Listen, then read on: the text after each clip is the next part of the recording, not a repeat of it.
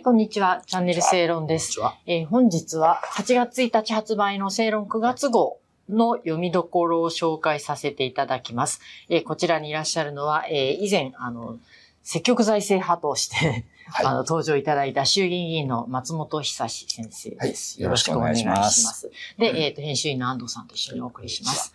えー月刊正論9月号の最初の原稿がですね、えーまさに松本さんとお呼びして、ちょっとあれしますけど、はえー書かれた、えー救命救急のプロが正す安倍晋三暗殺陰謀説というものです。うんえー安倍えー元総理の暗殺をめぐってはですね、まあいろんな言説が飛び交っているんですが、えーその中で、まあ我々もすごく気になっていたのが、なかなかその専門家がこれに関して、えー話していない、表に出ていないっていうところが気になってた。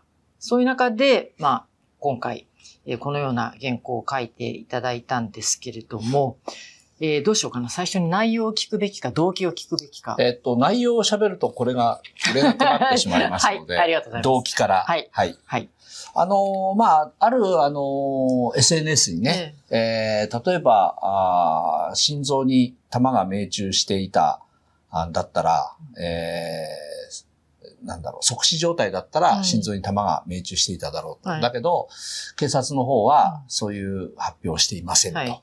いうふうなのがあって、うん。でしかもそれを、その、ある、その、まあ、匿名でね、うん。救命救急医がうん。そう言ってるんだ。あだから、警察はなんか隠してんじゃねえか、みたいな、あその、ツイートというか、はい。あったのをまあ見ててね。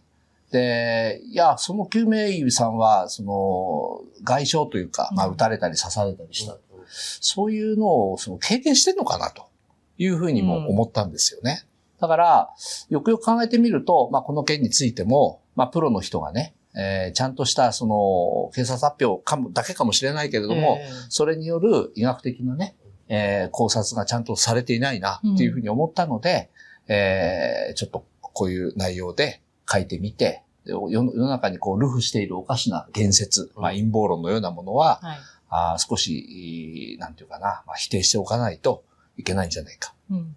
まあ、警察が何でもかんでも、あの、隠してんじゃないかっていうような、はい。えーそういう考えから、こう、陰謀論がふ広がっているのは、ちょっと社会秩序をね、保つ意味でもうん。良くないというふうに思っているので、うん。うん。えーこういう内容を書かせていただいたということですね。うんうんはい。まあちょっとその内容にそこまで踏み込まないんですけど、まああの、私松本先生っていうのは、まあ先生、お医者さんだから私松本先生って言うんだって、国会議員だから松本先生という趣旨は、思えば。昔から松本先生昔から昔から松本先生って言ってるから、あれなんですけど、ちょっとやっぱ先生の方が呼びやすいんで。はい。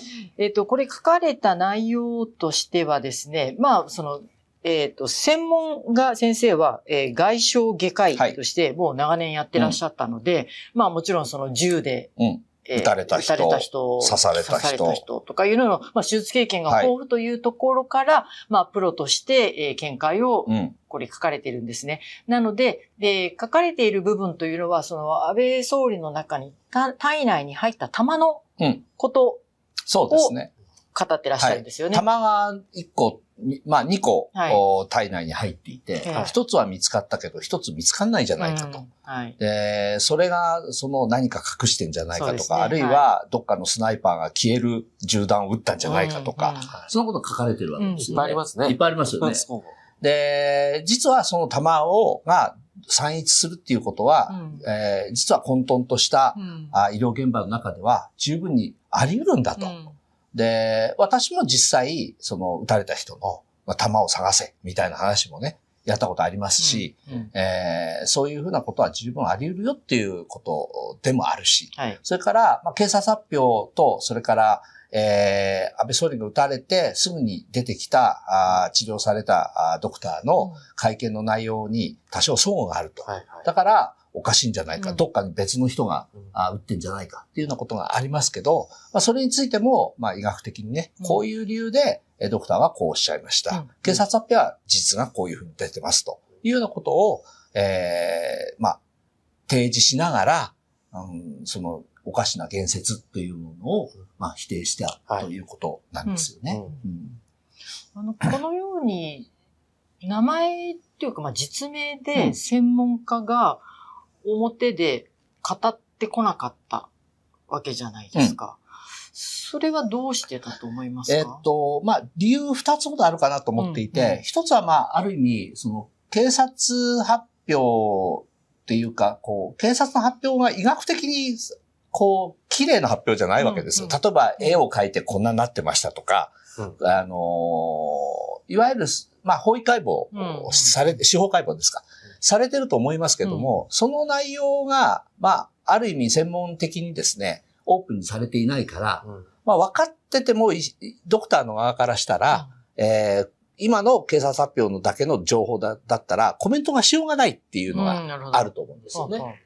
で、それが、まあ、一点あるかなと思いますね。た僕はたくさんそのそういう症例見てきたんで、まあ、ここを刺されてたとか、ここを撃たれてたら、こんな症例に、あの、まあ、損傷、うん。傷がついてるだろうなとか、だったら助かるかもしれないし、はい。だったら助かんないかもしれないなっていうことは、うん。おおむね経験からわかるので、えー、それでこれかけましたけども、普通のドクターだとなかなかそれは、あ今の警察発表だと、なかなかちょっと書きにくいのもあるかな、というふうには思います。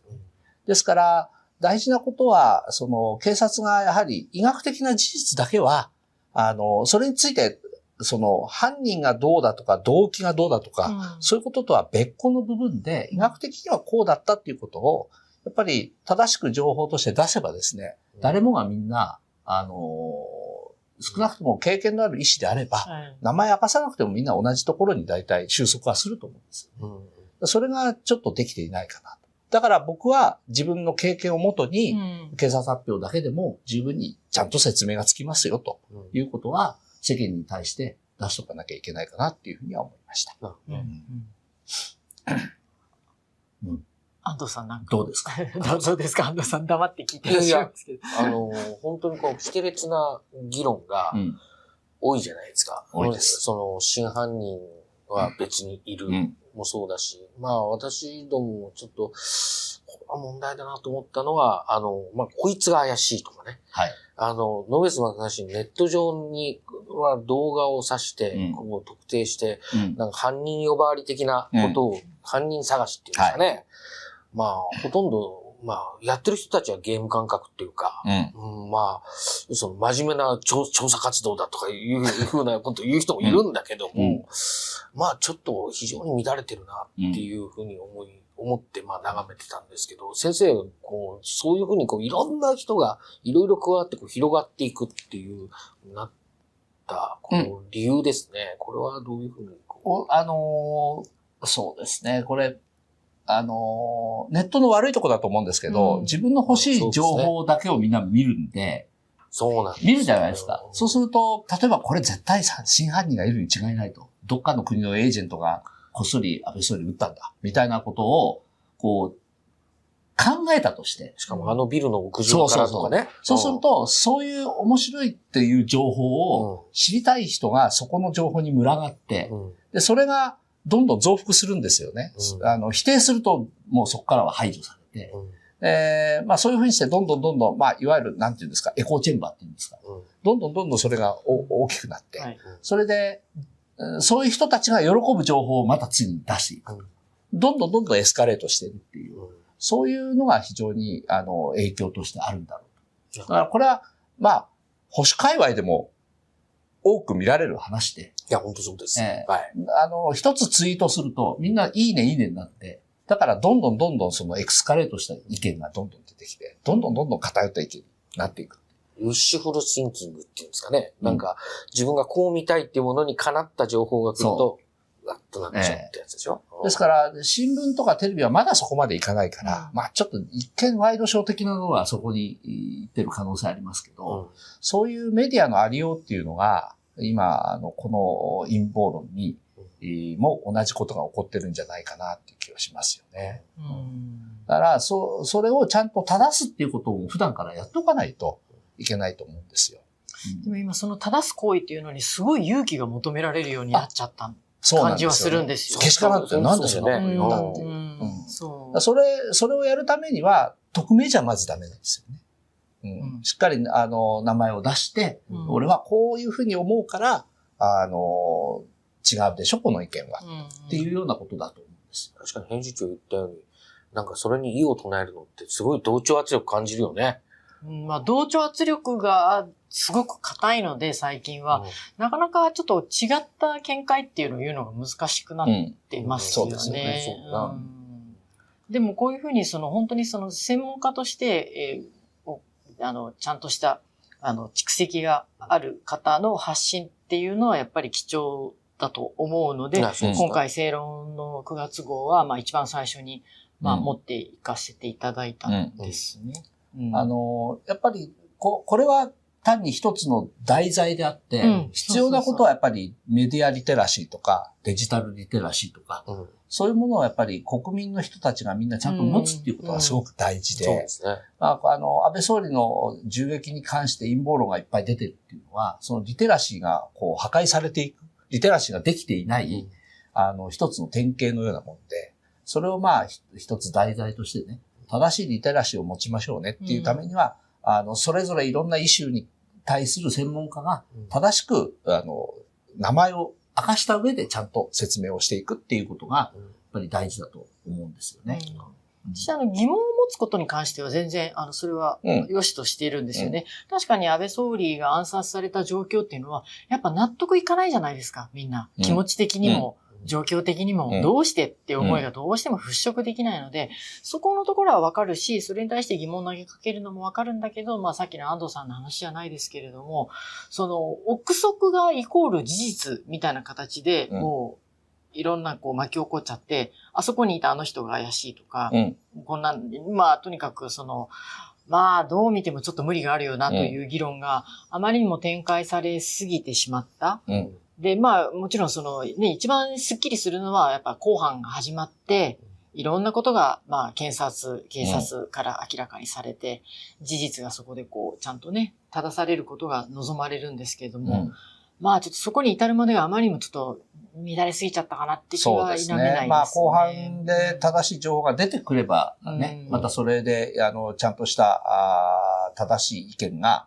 うん。最終的にはそれだけが残るんだろうけれども、それまでの時間の間にいろんなものが出て、まあ、よ世の中が混乱してしまうのはよろしくないと思うし、だから場合によっては後半の中でも本当に出る情報と出ない情報ってやっぱあると思うので、あ、確かに。まあ、そういう意味ではですね、あのーまあ、現状、警察発表で、はい。えーちゃんと、わと、私の経験から、うん。あーこういう、すこういうことが、うんまあ、真実としてあったんだろう、ということは、ちゃんと、お示しておかないといけない。そうですねまあ、それが、あの、ある意味、これからのリテラシーをね、ちゃんと国民の皆さんが考えていっている、一つの、あの、まあ、モデルでもなればいいな、というふうには思いますよね。ちなみにこれ先生、あの、実名で、なんか、あの、同じような先生のキャリアを持った人が、私は違う見解があるんですって言って、うーん、まあ、それはそれはそれで、また、あの、言い合いをすればいい でも少なくとも僕、その、銃で撃たれたとか刺されたとか、こういった、まあ、いわゆる戦痛性外傷って言うんですけうんうんど、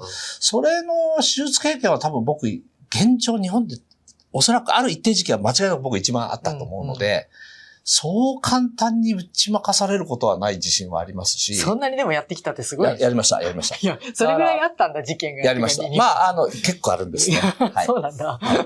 あの、なので、だから僕、あの、下関性の、じえっと、昨年の12月号でも、はい。安倍総理のその銃弾がね、はもう本当あと数ミリずれてただけでも、えー助かる可能性っていうのは30から50%あったんだ。で、あとはそれを、それを、えっと、ちゃんと助けるためには、うんまあ、いわゆる普段の外傷の診療体制が必要だっていう論考を書かさせてもらいましたけど、はい。まあそれと合わせて、あの、ぜひお読みいただくとですい。ねあ、ね。あの、僕が何を言いたいかっていうのが、よく皆さんに理解をしていただけるんじゃないかとはい。思います。はい。はいありがとうございます。はいということで、正論9月号8月1日発売です。今回は、このちょっとオレンジっぽい表紙になってますんで、よろしくお願いします。それとちょっともう一つ宣伝があって、えっ、と、9月9日に、えっ、と、イベントをやります。これ、あの、7月の頭に大阪で、えーやったイベントの東京版みたいな感じになるんですけど、えー有本正論発行人と、えーアビル・ルイ、えー政治部の編集員、まあ、論説員でもありますけど、で、あとまた私3人で、えーこれまたやりますんで、はい。えっ、と、詳しくは、えっ、と、この9日？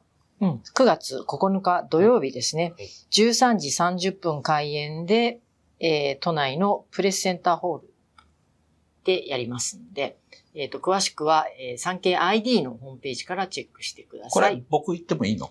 あ、いいですよ。はいありがとう来ますか？松本先生も来るかもしれませんよ。空いてた。空いてたら。ということで、えーまたよろしくお願いします。ありがとうございました。よろしくお願いします。